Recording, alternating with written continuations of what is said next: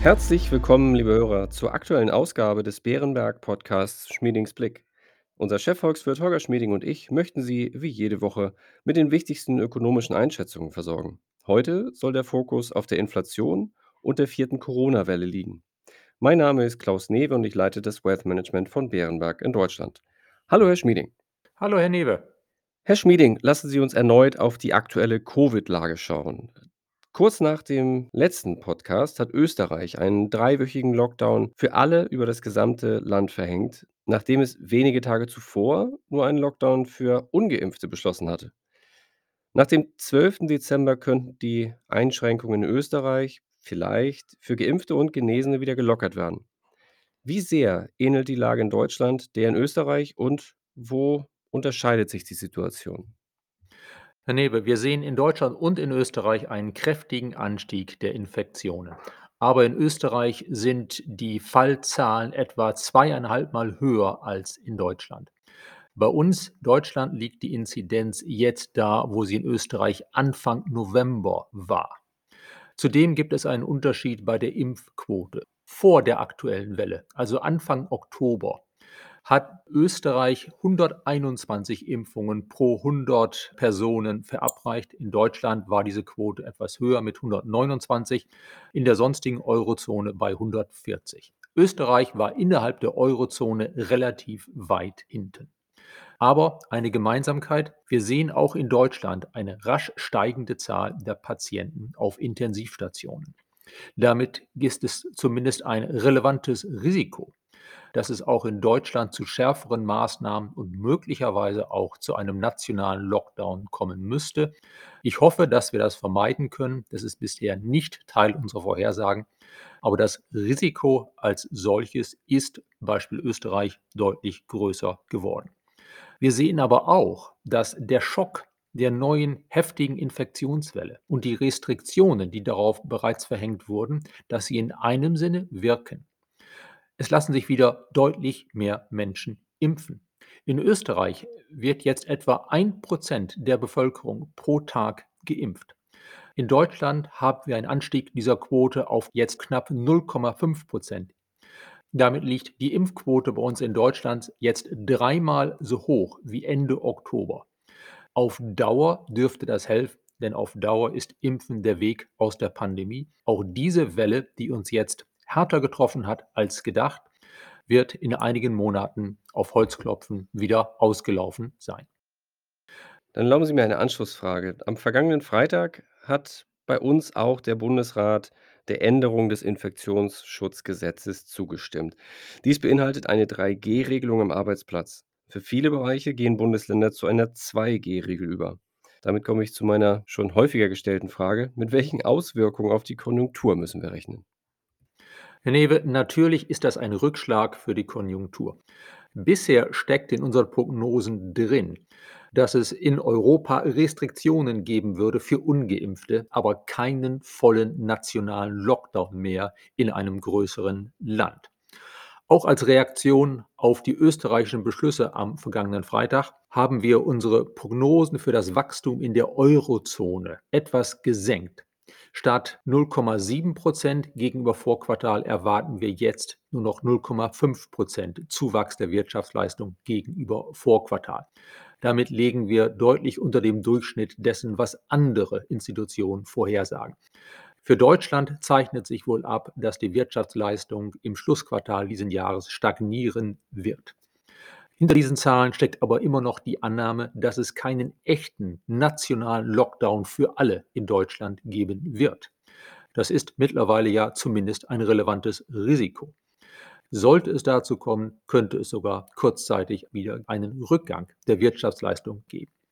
Aber wir sollten diesen möglichen Rückschlag ins Verhältnis setzen. In der ersten schlimmen Welle der Pandemie 2020 ist die deutsche Wirtschaftsleistung in den ersten beiden Quartalen des Jahres zusammengenommen um 12 Prozent zurückgegangen, in der Eurozone um 15 Prozent.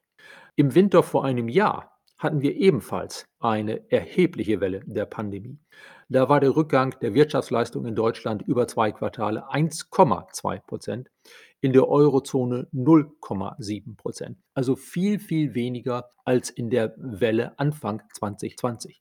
Wir sehen von Welle zu Welle, dass wir, dass auch die Wirtschaft besser damit umgehen kann. Dass sich die Wirtschaft zwar nicht ganz, aber doch teilweise abgekoppelt hat vom medizinischen Geschehen. Natürlich, Restriktionen treffen einige Sektoren hart. Restaurants, Hotels, viele Teile des Freizeitbereiches. Aber andere Teile, wie beispielsweise das verarbeitende Gewerbe, werden praktisch nicht davon betroffen. Auch der Bau nicht. Damit halten sich die Schäden in Grenzen. Zudem, was die Eurozone insgesamt betrifft, sehen wir ja, dass in Frankreich, Italien, Spanien zwar die Fallzahlen ebenfalls steigen, aber wesentlich weniger als bei uns. Dort haben wir höhere Impfquoten, weniger Infektionen und darum dürften diese Länder auch jetzt in dem Schlussquartal 2021 weiter Wirtschaftswachstum haben und dafür sorgen, dass die Eurozone insgesamt, anders als Deutschland, nicht etwa stagniert, sondern doch einen gewissen Zuwachs bekommt. Und noch wichtiger ist, der Ausblick fürs kommende Jahr bleibt positiv. Wir haben es schon vorher erlebt und wir werden es vermutlich auch Anfang nächsten Jahres erleben. Sobald die Welle abebbt, wird man als Verbraucher versuchen, wieder mehr Geld auszugeben, wenn es dann überall wieder geht. Wir dürften einen Aufholeffekt bekommen. Das heißt, trotz der aktuellen Lage, die für den Schluss dieses Jahres eben einige Einschränkungen bringt, haben wir unsere Prognosen fürs kommende Jahr unverändert gelassen. Wir erwarten für die Eurozone und Deutschland im kommenden Jahr ein Wirtschaftswachstum von 4,9 Prozent. Dann erlauben Sie mir noch eine Zusatzfrage zu einem neuen Phänomen. In Österreich gab es ja erhebliche Proteste gegen den Lockdown. Bei Protesten in den Niederlanden und Belgien kam es sogar zu Ausschreitungen. Kann sich dies auf die Stimmungslage auch in der Wirtschaft insgesamt auswirken? Herr Newe, Proteste gibt es ja immer mal wieder aus verschiedenen Anlässen und ich habe den Eindruck, dass manche Menschen tatsächlich das jetzt auch nur als Anlass genommen haben, wieder einmal zu randalieren. Es gibt allerdings tatsächlich auch erhebliche echte Widerstände gegen die Corona-Politik, was man in Österreich vielleicht auch damit begründen kann, dass ja dort im Sommer die Regierung noch besonders lautstark verkündet hat, die Pandemie sei besiegt. Aber aus Sicht der Wirtschaft, solange diese Proteste sich nicht massiv ausweiten, glaube ich nicht, dass sie einen nennenswerten Einfluss haben werden auf das Wirtschaftsgeschehen. Die eigentliche Nachricht ist ja, dass die Impfquoten steigen, dass also immer mehr Menschen sich entschließen, sich impfen zu lassen, sei es aus Einsicht, sei es unter dem Druck der Restriktionen. Und das dürfte ja auf Dauer helfen. Dann schwenken wir jetzt auf ein Thema, mit dem wir uns in der Vergangenheit schon ausgiebig beschäftigt haben, dem Thema Inflation und Zinsen in Deutschland.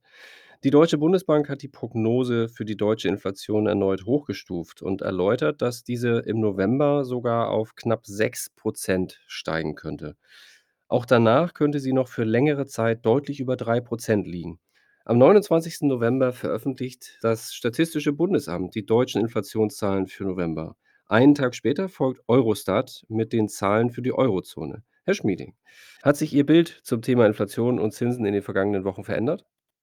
Grundlegend verändert hat sich das Bild nicht. Nein, wir erleben ein kräftiges Überschießen der Inflation jetzt, vor allen Dingen aus kurzfristigen Gründen. Die knapp 6 Prozent, die die Bundesbank genannt hat, beziehen sich auf die Inflationsrate gemessen am sogenannten HVPI. Entschuldigen Sie die Abkürzung.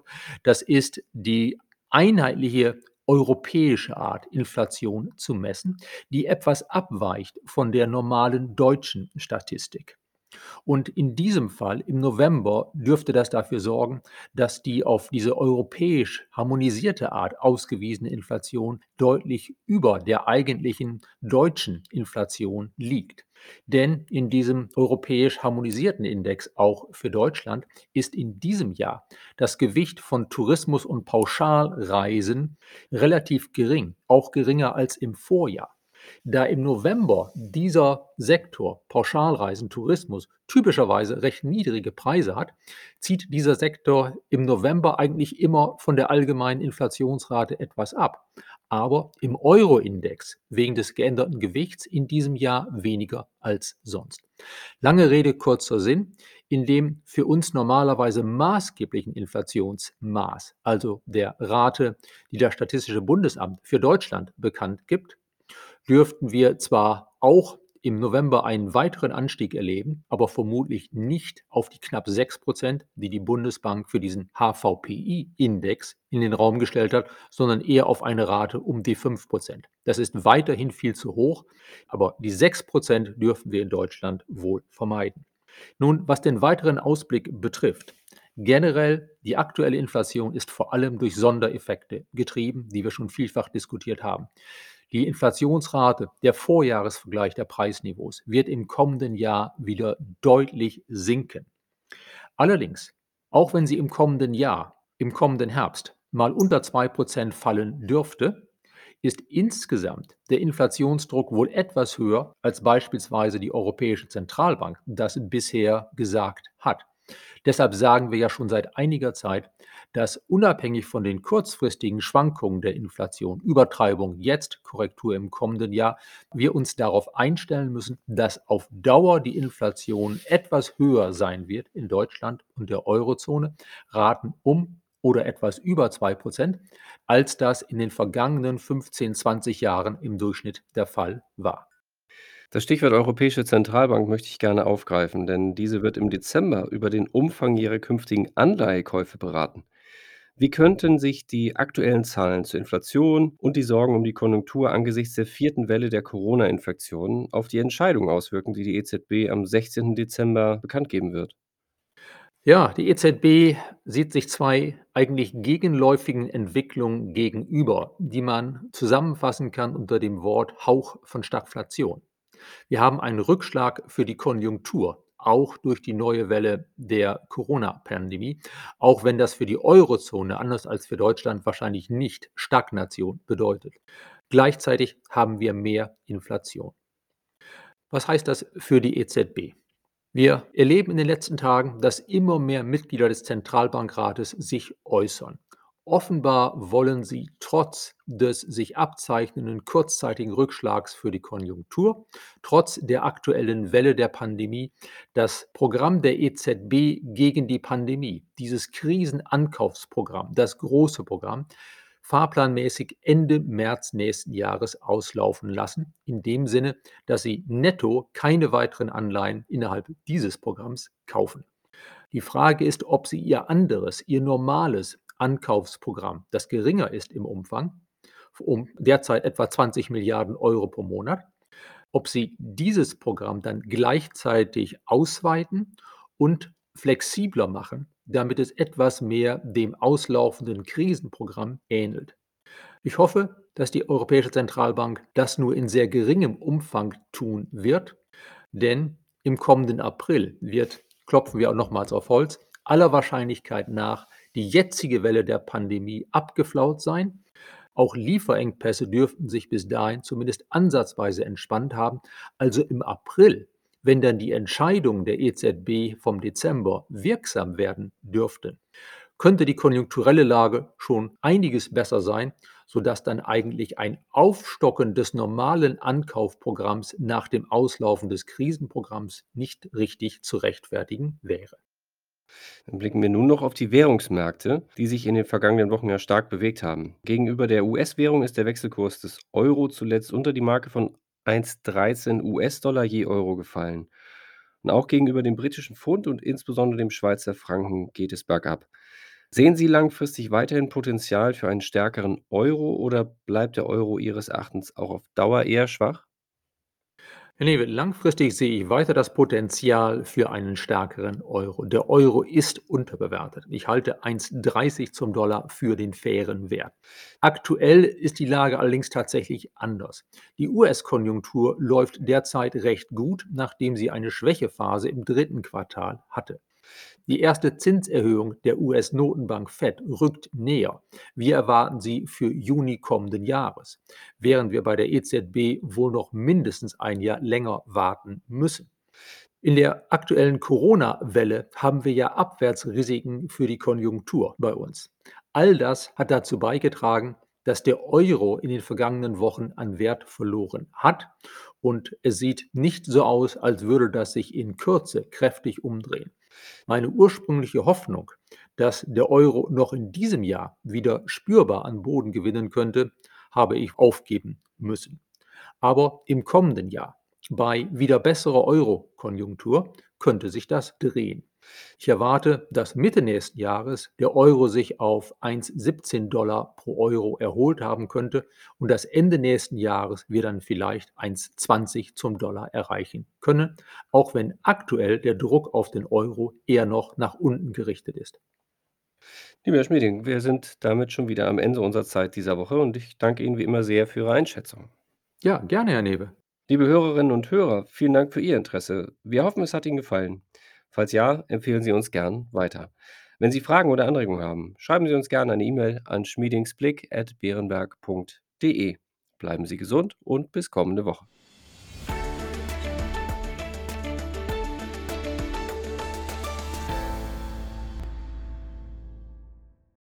Wichtige Hinweise. Bei dieser Information handelt es sich um eine Marketingmitteilung. Diese soll Ihnen Gelegenheit geben, sich selbst ein Bild über eine Anlagemöglichkeit zu machen. Wir weisen ausdrücklich darauf hin, dass diese Information keine individuelle Anlageberatung, keine Anlageempfehlung und keine Anlagestrategieempfehlung darstellt. Frühere Wertentwicklungen sind kein verlässlicher Indikator für die künftige Wertentwicklung.